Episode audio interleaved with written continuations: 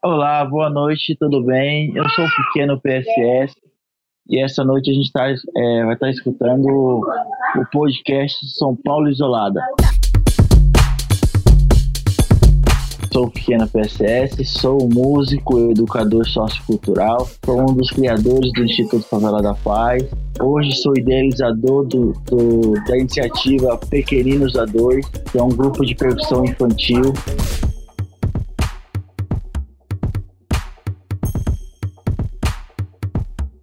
tenho mais ou menos 1,82m, com mais ou menos 83 quilos. Sou negro, careca e de olhos castanhos. Cara, a pandemia para mim teve dois momentos, né? Um momento ruim e um momento bom. Foi um momento bom porque eu tive o nascimento dos meus filhos, um casal de gêmeos, que nasceu no dia 2 de fevereiro do ano passado. Então, foi logo no início mesmo da pandemia. E o lado ruim é que eu trabalho com criança, é, eu dou aula praticamente três ou quatro vezes por semana. E o instituto teve que fechar as portas por conta dessa pandemia para que não agravasse mais, né? É, o instituto ele fica situado no Jardim Ângela, atrás do hospital em Boimirim, que hoje é, o, é a matriz, né, de acesso à pandemia aqui na cidade de São Paulo. Então, a parte ruim é ficar longe das crianças, interromper um trabalho pela metade, né? Porque é um trabalho constante que a gente tem com eles. E agora a gente só pode ter contato através da internet. Às vezes eu passo na rua lá e posso conversar com um ou outro, mas atividade mesmo que a gente vinha mantendo, com algumas atividades fora do instituto, como apresentações, workshops, gravação de algumas faixas, teve que um momento parar por conta da pandemia quem trabalha com arte, com música hoje, é, tá, é um dos mais afetados. Foram, os primeiros a pararem e vão ser os últimos a voltarem. Querendo ou não, cria aglomeração. A cultura ela é, é uma válvula de escape para o ser humano, né? Ninguém vive sem seu desenho, sem a sua dança ou sem a sua música própria dita. E a gente que somos os fabricadores de sonhos, fabricadores de sentimentos inexplicáveis, não estamos podendo exercer de, da, da, da, forma que a gente sempre fez, né? A gente está tendo que se adaptar ao sistema através de lives, podcasts, para que a gente, a nossa linguagem, ó, esse, esse dom que a gente tem possa chegar até as pessoas. É, conta, por favor, como que era a sua rotina antes da pandemia. O Claudinho comentou que vocês fizeram várias rodas de conversa como que foi essa adaptação com, com as crianças? Da pandemia para cá, a gente parou com tudo. Não tem nada no Instituto Favela da Paz, a não ser de um ano para cá um espaço que a gente criou para lives, para que as bandas e artistas, poetas possam é, se expressarem é, diante da pandemia para o seu público e também para si próprio manter a arte e cultura viva. Com as crianças, a gente parou, no início a gente parou com tudo, é, a gente tentou fazer uma atividade colocando seis crianças no espaço em turmas diferentes, que a gente até vai fazer um documentário através disso. Né? A gente fez um, uma pequena entrevista com cada um, a gente vai montar um documentário. E aí, depois desse, desse documentário que a gente tentou fazer, que está em processo ainda, eu comecei umas aulas, uns encontros online. Só que como a gente mora na periferia, a gente tem a dificuldade que nem toda criança tem um celular. Então a gente também convive com essa diversidade. Como que a gente pode se adequar? Hoje a gente tenta, por exemplo, é, que eles se reúnam às vezes em um vizinho ou um amiguinho do lado para tentar assistir aula, mas nem sempre é isso, porque a gente tem que tomar cuidado porque o risco está aí, né? De dois meses para cá a gente está tendo uma é, atividade de atividades online uma vez por semana, onde o grande propósito é primeiro, saber como eles estão, como é que estão os seus familiares, como é que está a música, como é que está a arte presente na semana deles. É mais um bate-papo, né? E aí, nesse meio tempo, a gente coloca um pouquinho de prática e também agora um, um pouquinho de, de, questão de didática, né? Leitura rítmica, o que, que é um, um, uma partitura. Então, a gente está tentando, nessa adaptação, criar formas que elas, durante pelo menos uma semana, durante uma hora, uma hora e meia, possa parar a vida dela para que possa pensar em música e saber que seus amiguinhos estão bem, saber que eu, como, como educador, ou como o Luiz também, que é educador comigo, como é que a gente está, o que a gente pensa. Então a gente está nisso. Antes da pandemia, a gente sempre teve roda de conversa com as crianças. As crianças, na verdade, elas não fazem só aula de música comigo, né? Ela tinha atividade, às vezes, com a Ellen, fazendo alimentação saudável, fazendo pão sem ovo, fazendo ovo de Páscoa. Então, a Ellen sempre fez alguma coisa da comida vegetariana, que, aquele negócio de falar, ah, eu não gosto, mas nunca comeu. Então, a Ellen, de uma, de uma forma sutil, consegue conversar com eles, criar uma reflexão que eles podem experimentar e é gostoso do mesmo jeito. Aí na outra semana eles têm uma roda de conversa com, com o Rafa, com a Agatha, é para falar sobre sonhos, que é sonhar. Tem criança que não tem sonho. A vida em casa, ou a vida deles necessária, não permite que eles sonhem. Aí na outra semana eles têm atividade com o Fábio, que faz a sustentabilidade, energias renováveis, criação de lanterna solar, é, saber mexer com alguma ferramenta, como chave de fenda, chave de boca, uma parafusadeira. Aí já linka o Fábio com a, com a manutenção dos instrumentos de percussão, que é o que eles tocam, que eles gostam de usar, então já tem o cuidado do que você faz. Então é tipo um, é um leque de, de iniciativas que sai girando em, em, torno. Então eles sempre têm uma atividade, sempre de uma forma conjunta, tendo como a principal foco a troca de conhecimento, né? A, a descoberta do seu dom, o que você gosta de fazer, o que você veio fazer nesse mundo fazer com que eles acreditem que eles podem fazer isso. E, inclusive, falando sobre o Instituto Favela da Paz, é, conta como que, que você começou a, a atuar no Instituto. O Instituto ele começou através de uma banda musical que eu faço parte há 20 anos, chamada Poesia Samba Soul. E é eu, Cláudio, o Paulinho, a Ellen, o Fábio e o Luiz. A banda existe há 35 anos, desde 89. Eu entrei nos anos 2002, 2000. Em 2007 para 2008, a gente criou o Instituto Favela da Paz de uma forma prática. É, a partir de 2010, 2011, virou-se uma ONG documentada como Instituto Favela da Paz mesmo. Então a gente sempre utilizou a música como o carro-chefe para chegar até as pessoas. É através de, de, de, desse carro-chefe a gente foi se descobrindo os dons, acho que os dons que a gente tem, que a gente nunca tem um dom só, a gente tem vários dons, mas a gente não acredita. Então, por exemplo, além de ser músico, qual que é uma outra coisa que eu posso fazer, oferecer?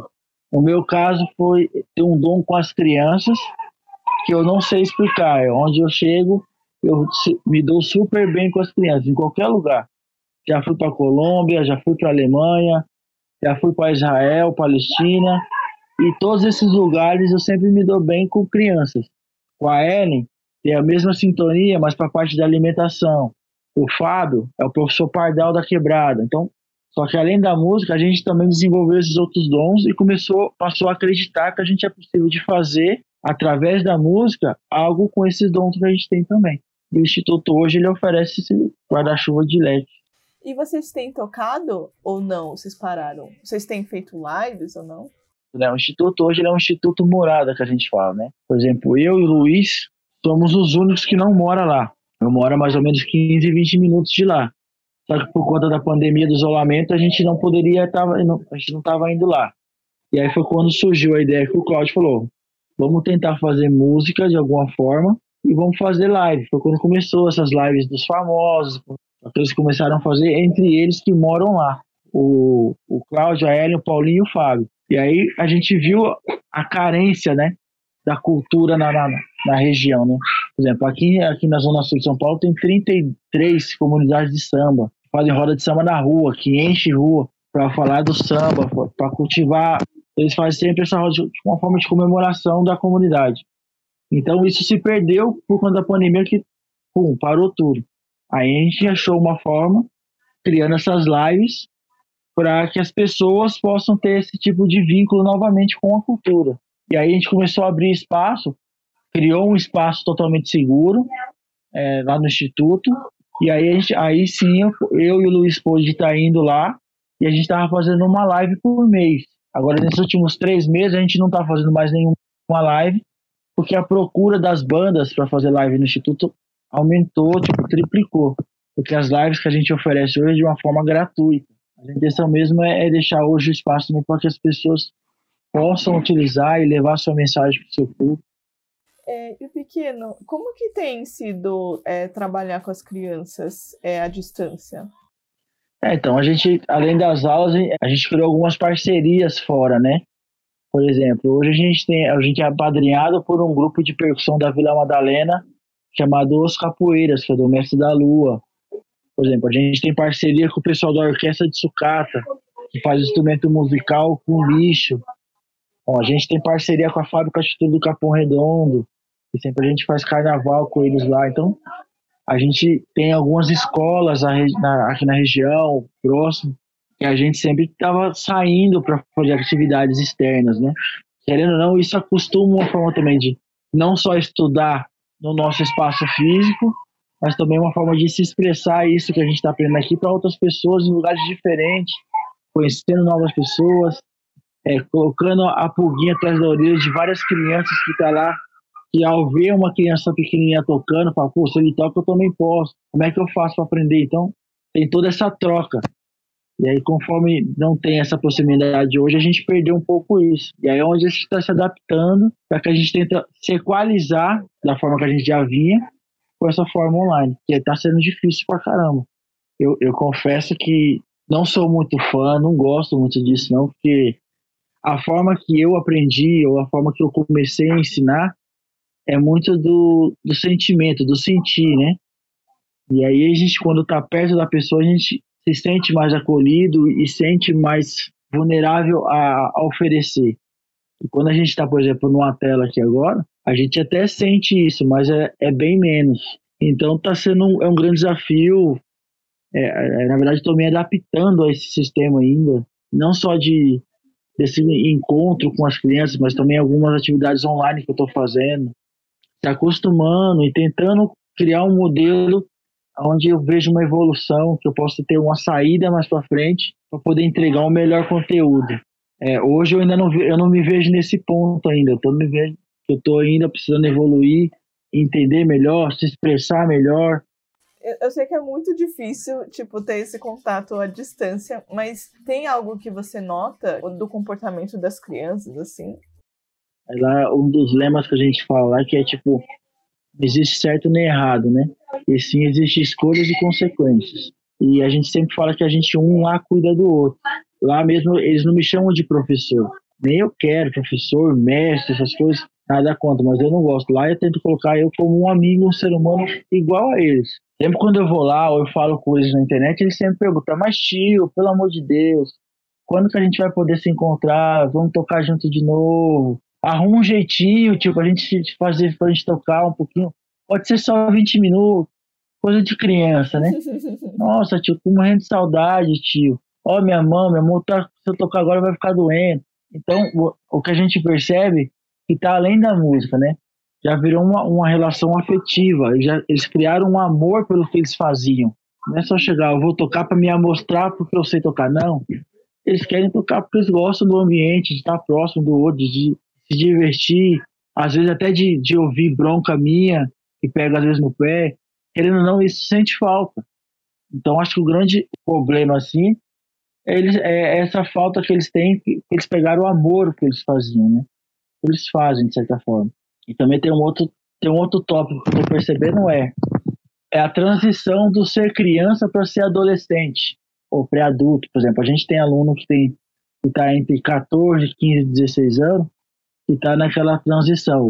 O ano passado eu era criança, agora eu já, eu já me vejo como, por exemplo, um adolescente. Já começo a ter emoções diferentes, sentimentos diferentes. Então isso está bem complicado porque não dá para me conversar certas coisas com as crianças de 15 anos juntamente com as de 9 e 10.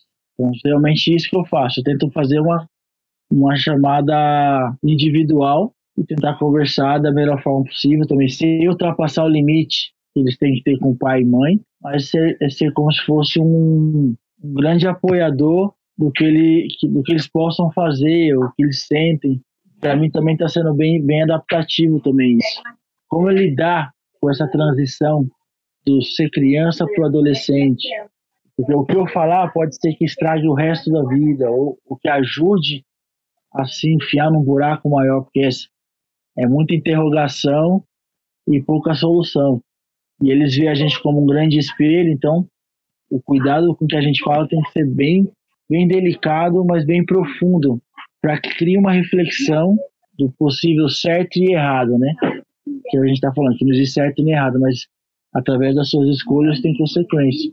E aí eu criar essa, essa, essa relação de, de reflexão para quando eles vierem a pensar nesse, nesse turbilhão de perguntas, eles criar alguma coisa para refletir dentro deles mesmos, para quando vier a resposta, vier a resposta pelo menos com uma confiança a mais, não aleatória e deixar rolar. E como tem sido para você ser, de certa forma, esse exemplo, né? Ser essa pessoa em que várias adolescentes agora que, que estão. e crianças também que estão passando por um momento tão difícil têm e colocam em você. E também como tem sido a sua pandemia mesmo, o seu isolamento aí na sua casa e agora você sendo pai também.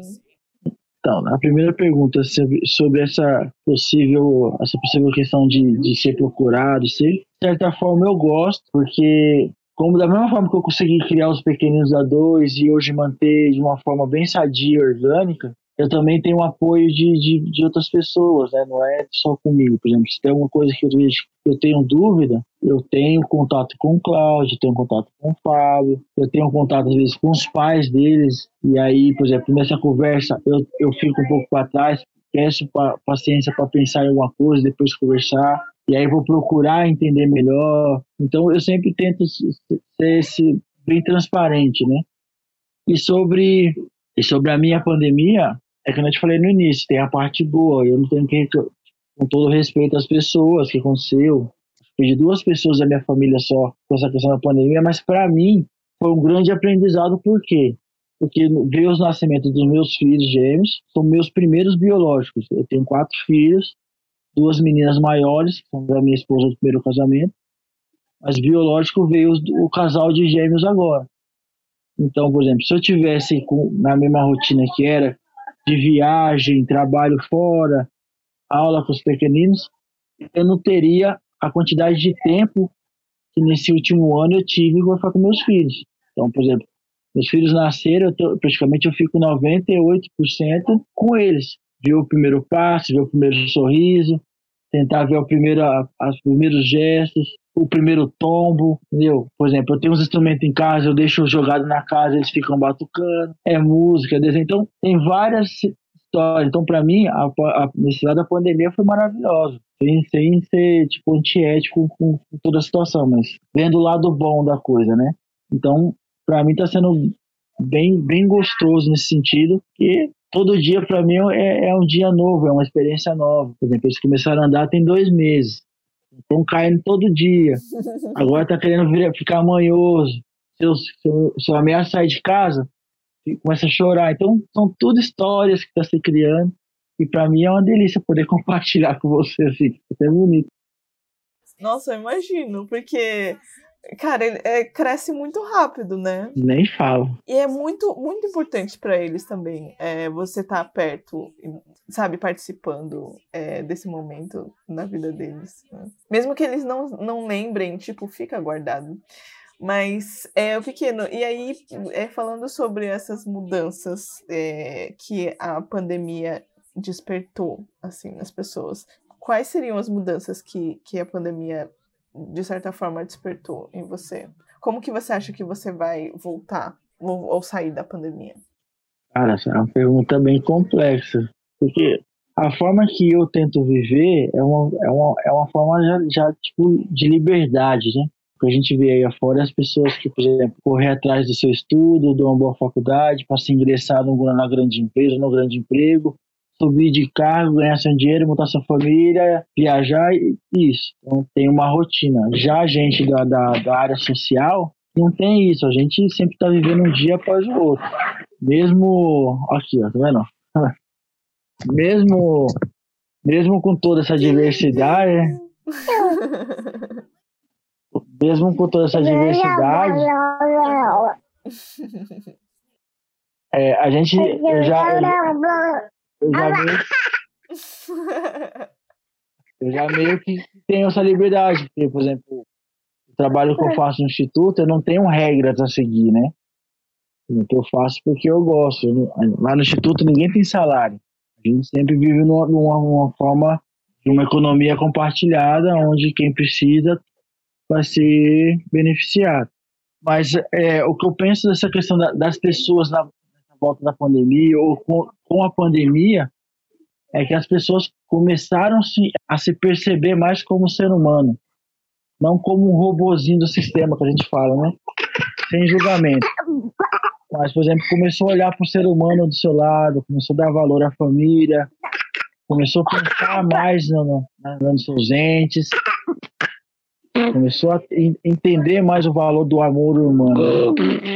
E que a gente vê hoje que também a questão material está muito acima, principalmente na nossa classe, de jovens, pré-adolescentes, já esse, esse começo adulto, dos 20 aos 35 anos, quer ter um carro bom, quer ter um celular da hora, quer ter um tênis, quer ter roupa. Então, isso, de certa forma, te afasta daquele afeto humano. Você vive numa uma, uma competição constante. Você compra um iPhone 10 hoje, ano que vem você tem, já, tem que estar com 12. Comprou outro, tem que estar com 14. Não, e aí com essa pandemia, como se privou de você ter que pensar nisso e tentar pensar na saúde das pessoas que ao seu redor, a gente aprendeu a amar de novo, né? E aprendeu a se ajuntar melhor. Eu acho que a grande lição que vai ficar, pelo menos nos, nos primeiros anos, mas ainda vai ficar essa junção de, de, de do cuidado, né?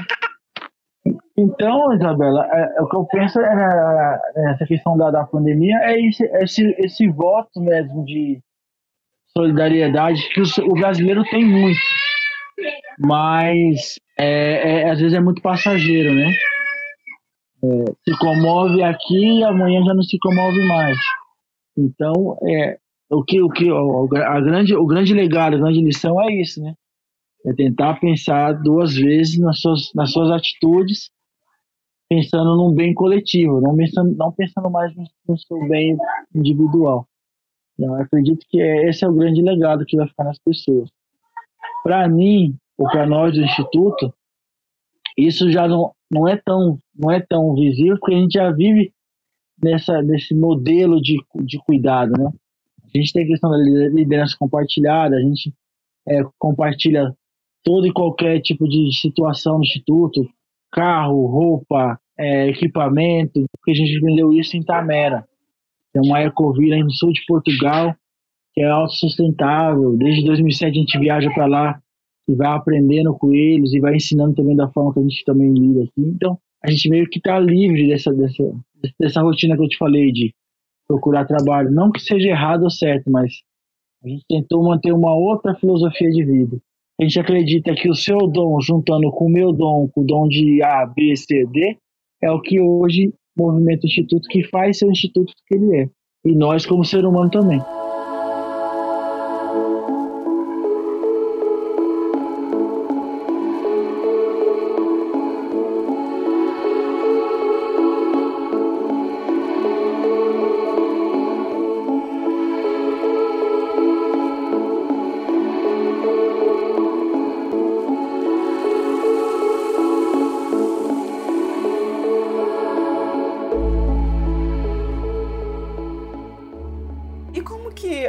Essa questão financeira é, na pandemia, assim? Como que é agora tocar o Instituto Favela da Paz no meio do, de uma pandemia, na sua visão? A gente está recebendo é, doações de empresas, amigos, parceiros fora do país. Então a gente tem essa, essa economia compartilhada que faz com que a gente divida tudo, né? Por exemplo, hoje a gente a gente está fazendo muito trabalho online, né? O Fábio está tá dando palestra online. O Fábio, que é o professor Pardal, tem a, a quantidade de trabalhos maiores, está fazendo muita coisa. Trabalho para a SESC, a questão da sustentabilidade.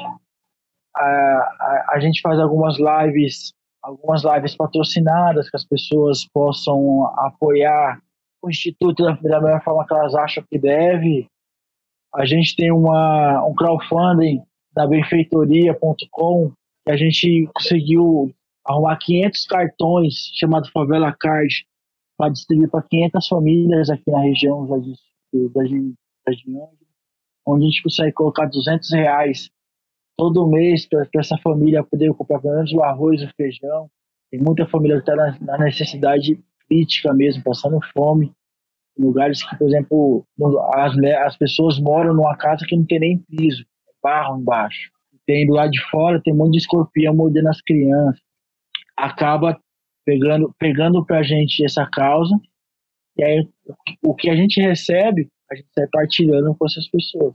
Graças a Deus, a, gente, a rede do Instituto hoje é muito grande, pelo fato da gente viajar muito para fora do país, a gente já ter recebido muita gente no Instituto para ver essa forma diferente que a gente lidar com a vida, com as crianças, com os jovens.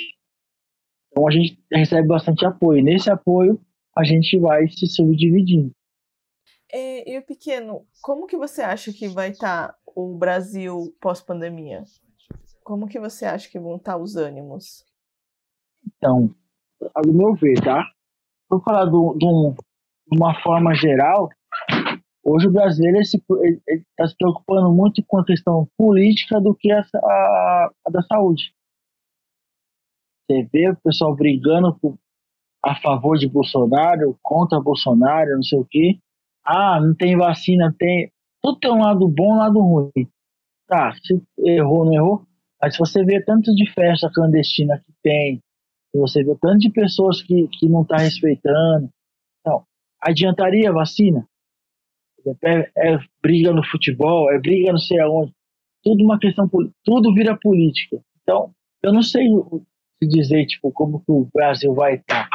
Porque hoje o foco no Brasil não é tanto a resolução da, da pandemia. Está muito envolvida, a, a política está muito aflorada. Quem quer fora Bolsonaro, quem não quer, quem matou não sei quem, que deixou muito julgamento. Então é bem, é bem complexo, porque o pessoal, por exemplo, que mora na, nas comunidades, nas, nas favelas, eles não, não têm tanto acesso à política, né? A gente é aquele negócio tem que estar sempre matando um leão por dia. Não tem tempo para ficar reclamando que o Bolsonaro deixou de fazer ou fez. Mas, por exemplo, o pessoal da classe média, média alta, aí já, já tem essa, essa, esse sentimento de brigar porque não sei o quê, brigar não sei o quê. Aí morre alguém importante, que nem morreu o Paulo Gustavo. Criou-se um monte de rebuliço, porque tivesse a vacina, o Paulo Gustavo não tivesse, não, tá, não, não teria morrido. Pô, mas a pandemia já tem há um ano atrás. Só agora que é muito que eu vejo assim, da, da, da minha visão, posso estar errado que é muita política e pouco, pouco pensamento em resolver as coisas. E aí as pessoas que não são tão privilegiadas, que é o pessoal das comunidades, estão passando fome. O pessoal, por exemplo, falar da questão da, da, da classe artística. Eu, como músico, eu ainda posso entrar no estúdio hoje, gravar um DVD, ou gravar um CD, ou fazer uma live e poder receber um cachê. Mas e o pessoal que trabalha de road, o pessoal que é técnico de dominação, que é técnico de som, essas pessoas não têm trabalho assim eles não tem nada. Eu conheço pessoas que tá, coitado, tá vendendo tudo que equipamento que tem em casa para poder sobreviver. Ou pegar trabalho de pedreiro, ou vai tentar alugar carro para fazer Uber, pegando a primeira coisa que acontece, empurrar com a barriga na, na esperança que acabe logo a pandemia, que ele possa voltar a trabalhar de sua forma normal. É muito complexo.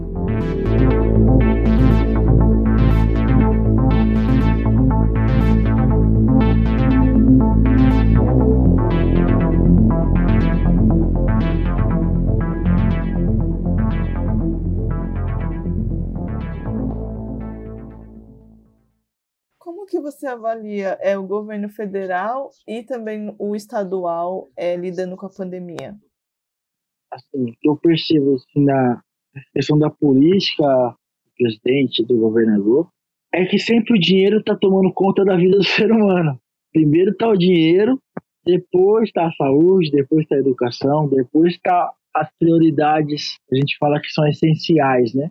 Porque o que a gente vê na mídia, ou falando, sobre as vacinas, sobre a questão de. Pô, a vacina é, é do Butantan, aqui do Brasil. Então tem uma questão de, de, de aprovação de não sei quanto tempo. E aí vai para lá, para não sei aonde, para voltar para cá. Então, quer dizer, essa burocracia todinha. Ele fala que comprou, não sei por milhões, não sei o que. Pô, é, é produzida aqui. Tem que comprar a vacina daqui mesmo. sendo que é uma, é uma, uma situação de calamidade pública, está envolvendo vida de ser humano. Você acha que deveria comprar mesmo? Por que, que deveria ter dinheiro nisso? Pô, o que é mais importante no, mundo que a vida de um ser humano, de um ser vivo? De um ser humano, de um ser vivo. E aí quando você põe, coloca em risco, por exemplo, mais de meio milhão de pessoas que morreu pela pandemia, e aí você vê o pessoal discutindo valores de, de, de disso, daqui, disso aqui, sendo que é produzido no, aqui em São Paulo mesmo. Viu? Faz negócio e, e, e vacina o povo, dá saúde, dá esperança para quem não tem. É a mesma coisa da educação que a gente vem falando há anos. Dá, dá a perceber que o governo geral, a política geral, ela quer que o ser humano cresça burro, desculpa a expressão. Ele quer que o ser humano cresça em voz ativa, sem ser um influenciador de opiniões, e para eles é mais cômodo. Então, é, é, é, esse descaso que a gente coloca, né? Que deixa o ser humano de lado cuidar de coisas econômicas, não sei se é a palavra certa, mas não é, não é da, da, da vida do ser humano, não é o cuidado do próximo, né? Quando eu vejo falando sobre toda essa, essa, essa burocracia, sobre essa politicagem que fala. Eu não vejo amor ao próximo, eu sempre vejo criando muros, muros e muros e muros, e o ser humano, o amor, de uma forma geral, vai jogando para escanteio. Assim, é o que eu percebo, né? Percebo dessa forma. E, pequeno, você pensa na morte? Já pensei, hoje nem tanto. Depois desse tempo todo aí, dessa questão do nascimento dos meus filhos, eu sempre penso em tentar ser melhor a cada dia para que esse pequeno legado que eu estou tentando criar, não só com meus filhos, mas com tudo que eu faço na vida, com minhas filhas mais velhas, com a minha esposa, é, com a minha mãe, com meu pai, com as crianças do instituto, com todas as pessoas que eu tenho a oportunidade de estar falando, de estar perto, eu sempre tento ser um dia melhor que o outro, para que se amanhã ou depois eu tiver que morrer, vai chegar um dia, eu seja lembrado como uma pessoa do bem, uma pessoa que viveu a vida é, servindo ao amor, servindo ao próximo. E que a coisa que eu pediria é que tentasse levar esse legado de uma forma melhor do que eu levei para as outras pessoas. E pequeno, o que você quer para o futuro do Brasil? E todo o pessoal das, das quebradas quer. Mais amor, mais igualdade, respeito mútuo. Acho que são essas três palavras. Elas já, já significam muita coisa, né? o modo de vida que a gente tem hoje. Separação social, econômica, racial. E se a gente conseguisse ter essa igualdade, todo mundo pensasse, se colocasse no lugar do outro, quando vai discutir com alguém, ou quando vai bater em alguém, ou, ou felizmente vai matar alguém, se colocasse no lugar do outro para tentar perceber como é que é a vida do outro, eu acho que a gente teria Brasil ou mundo as oportunidades, acho que a criatividade seria bem melhor. E o que você quer para o seu futuro? Eu quero para o meu futuro? Ah, eu quero para o meu futuro é estar tá bem comigo mesmo, poder ser um ser humano à altura dos meus filhos, que meus filhos cresçam é, podendo confiar em mim e que eu possa é, ser, um, ser um grande amigo, um grande porto seguro eles podem seguir, sei lá, parte dos meus passos para que possa serem pessoas melhores, já pessoas melhores do que eu fui. E acho que é isso. Musicalmente, eu já me sinto realizado com o que eu faço. É, hoje eu não tenho a pretensão de ser um cara famoso, como todo músico, todo jogador de futebol, quando inicia, imagina ser. Na minha humilde opinião, hoje eu sou uma pessoa famosa por fazer o que eu faço, pensar nas coisas da forma que eu penso. Então, o que eu penso para minha vida é, tipo, é, é, ter essa continuidade dos meus, dos meus dos meus menininhos, dos meus alunos, dos meus amigos, das pessoas que sempre estão é, próximo a mim, que conhecem o que eu faço. E aí, com tudo isso, a gente vai tendo, a, vai tendo a sabedoria, vai tendo os lucros da vida e as vivências que a gente vem tendo. No momento agora mesmo, minha vivência está com com a minha filha no colo aqui com, você. Pra mim é uma, é uma grande dádiva de Deus. É, né? Então, quer dizer, eu poder vivenciar tudo isso de uma forma tão simples, tão orgânica, não sei se, se, se, se hoje se eu estivesse trabalhando numa grande empresa ou se eu estivesse sendo chefe ou dono de uma grande empresa, eu teria esse privilégio de estar com ela no meu colo agora, entende? Eu, eu me sinto realizado muito por isso. Se todo mundo poder ter uma vida de realização da mesma forma que eu estou tendo agora, não só com meus gêmeos, com minha filha mais velha, com minha filha do meio, com minha esposa, e, e tá sentindo o que eu sinto, cara, feliz pra caramba.